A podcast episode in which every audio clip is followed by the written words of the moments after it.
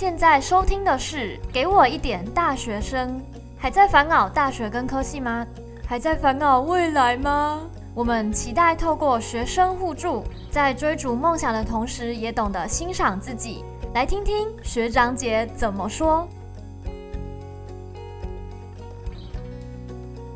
Hello，大家好，我是遗放。呃，来自东吴气管系的厌世大四，被疫情困住的留学生。我们这一集啊，除了要讲实际的学习心得，那也会推荐很多实用的社群网站 App，所以请耐心的听到最后哦。那这集主要讲的是，首先第一个，如何增强学语言的动力。每一次都说想要学。要学好，但是却虎头蛇尾，然后最后失去动力。要怎么样才能维持呢？第二个是语言学习的方法，自学还有补习的利弊，以及有没有推荐的 App。那最后一个主题就是工作、交朋友、把妹。所以学完语言之后，到底要干嘛？不知道听众有没有自己或者是身边的朋友到了国外，到日本啊、韩国之类的。碰到很可爱的妹妹，或是韩国超级帅欧巴，然后为了和他讲上话，立志学习内国的语言。但是啊，随着回来台湾，这种热衷就慢慢的下降了。这里有一个来自电机系的 B 对于语言学习的想法，我认为语言学习是蛮重要的。当你有这块能力，别人却没有的情况之下，一定是比较优势的。自己在硕班的同学是印度人。在沟通还有口音上就有蛮困难的。最一开始能够解决的就只有比手画脚，然后接着可能就是需要网络上的翻译，或者是请他说慢一点。所以我认为啊，环境是最能加强语言的能力，有环境才能够训练自己。这边还有第二个 case 是来自应用外语系的 I，在去日本法政大学交换的时候。班上的学生有美国、韩国、日本跟中国人。每一堂课我们都会做分享，必须要跟组人讨论。而我自己在台湾团体分组报告的时候，也是很常遇到外国人啦。像这一次，我们有一堂课就有非洲的组人，啊，群体讨论的时候当然是用中文比较好理解嘛，所以我们会先台湾人讨论一个结果。分配工作，再由组长跟外国人说。可是最麻烦的就是解释了，因为这堂课并不是本科系的课，有一些专有名词就是管学院才会教啊，文学院又没碰过，所以啊，我就必须先理解完，才可以跟外国人说。偶尔我也会听不太清楚，这个时候就会重复我的理解，那跟国外的同学确认一下。呃，实际上就是有很多人把异国语言学好、学精的动机，我想都不是看到妹子或帅哥啦。在我们访问的十三个人当中，就有五个人是在做报告、交换或者是实习工作的时候需要和外国人沟通，这些都是工作上的正事，会用到不同的语言或者是不同的文化。那我们能做的就只有克服，因为逃避就 GG 了。所以其实分组啊、工作或者是在新的环境当中，语言都是必备而且重要的。如果想要走出国外的话，就不可以害怕语言，甚至多学一种精通三国的语言，在找工作、融入团体，我觉得会是比较保险的。的确是有人为了兴趣还有热情学习语言，日检、韩检啊这些考试的兴起。这种想必越来越多，我们就可以看出日剧、动漫和韩剧带来的好处。如果还是学生的话，也不妨用看，呃，看日剧啊，看韩剧这样子的方法学习。说到学习的方法，那接下来就一定是听众会想要知道的吧？大家平常是怎么学语言的呢？听 BBC 或者是听 TED，保持英文的听力；日文阅读则有 NHK 等等。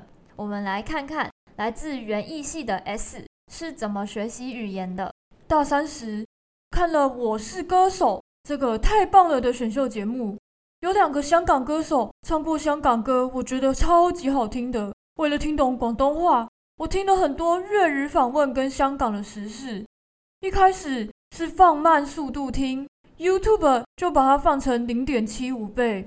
到后来，我一直听，一直听，听了就会开始说了，就开始自言自语。洗澡的时候，睡觉前的时候，只要是自己一个人，就会不停的练习。现在我已经能够听懂七成以上的粤语，也常常跟香港的同学聊香港的事情。因为有了这个经验，突然发现，只是自己不够喜欢一个语言，所以不能够积极而已。要是我们找到自己真正感兴趣的，动力会让效果事半功倍。的确，YouTube 上有很多的系统或者是有趣的影片，对于学习都是非常重要的帮手。这边也会推荐几个 App。那第一个就是 Hello Talk，这个 App 是和有一点基础的人练习。比如说，我们都有英文的底子嘛，那比如说日文 N 四以上的人也可以利用这个 App 来练习日文。第二个是 Duolingo。呃，中文应该就是多邻国，很多的多，然后邻近国家的邻国。它的界面还蛮可爱的，非常适合零基础的人，慢慢的从发音啊，还有单字的累积。日语方面的话，会特别推荐 Facebook 的音速日语，音就是音乐的音，速是光速的速。然后 Instagram 则有春小姐的日文事务所，春小姐是春天的春。然后 Manako。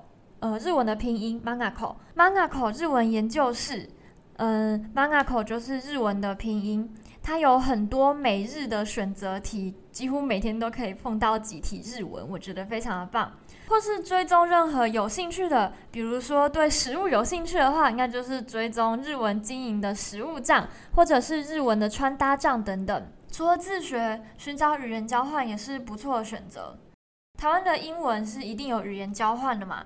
那有一些日文老板开的餐厅啊，或者是咖啡厅，也都是语言交换聚会的地方。当然，还是有更系统化一点的方式学习语言，那就是补习了。除了市面上的时差、金差、地球差，我没有要叶配的意思，反正就是北车那一群。除了补习班，还有各校推广部啦，台大、师大、东吴，我觉得都还蛮有口碑的。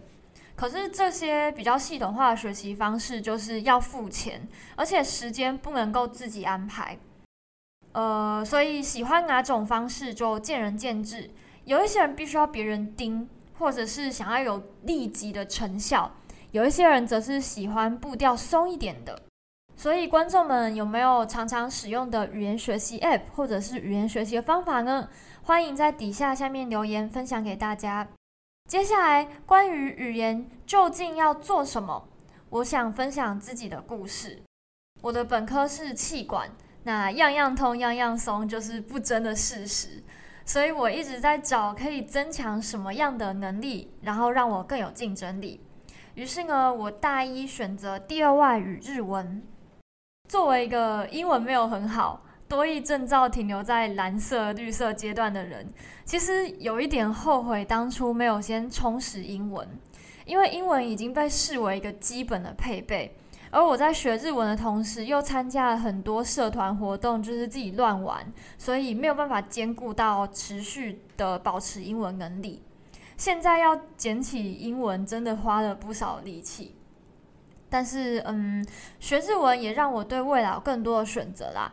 包括目前不知道能不能成型的交换，或者是如果我出国留学了，英文已经成为必备的语言，而中文又有无数中国人会讲，那我想第三种语言就是另外一种加分了。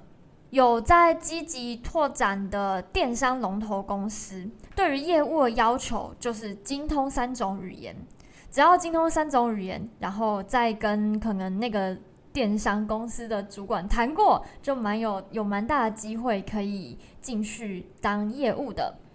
那第三种语言在观光业应该也是很吃得开的吧？当然，终极目标是学会三国语言的口译翻译。但是只要学会转换三种语言，我想我能够确保自己在国外或者是在台湾都是活得下去的。所以老实说，我学语言的动机就是很无趣，就是为了工作嘛。但是也有很多学语言的好处啦。第一个是可以补充更多知识，比如说历史系或者是需要看文献的一些科系，不同语言就代表不同国家的研究结果。更多的文章、影片可以看懂。当然，漫画也会被我归类在这一区。我身边就超多人是因为漫画去学日文的，然后每一个学的都比我快。第二个是可以说话，可以说话就代表交新朋友。我记得高中的时候有日本的学生来我们高中，就是做学术交流的参访，然后当时我就只是背了一句“こんにちは、はじめまして”，然后就一瞬间，一群日本的同学就围着我说“すごい、かわいい”这种呃非常惊叹的形容词，这种被当成动物围观的经验，实在是让我很印象深刻。 大家对于会说自己国家语言的外国人，我想都是非常欢迎，而且蛮有好感的。最后一个，就是因为要记很多不同的文法还有单字，所以记忆力就会变很好嘛。现在也很盛行东南亚的印尼越南语，感觉很酷。大家如果有时间的话，不妨试试看吧。最后想要说，不要以为英文在欧洲就可以横着走了，德国人、法国人、意大利人。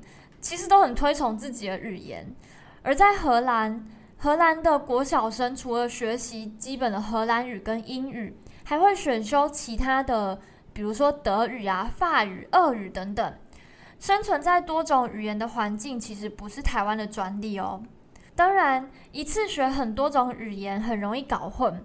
比如说，我三个月前开始拼雅思的时候，练习口述的时候，脑袋就会时不时蹦出日语单字。那也比如说刚刚提到学粤语的 S，常常就会把台语跟粤语搞混。但勇敢的说，保持热忱的学习，相信大家都是能成功的。我们下一集要讲述的是未来规划，在这边也很谢谢观众们的支持。Instagram 和 FB 粉砖搜寻“给我一点大学生”，订阅、按赞、分享、留言，告诉我们你的想法。下星期同一时间，Stay tuned。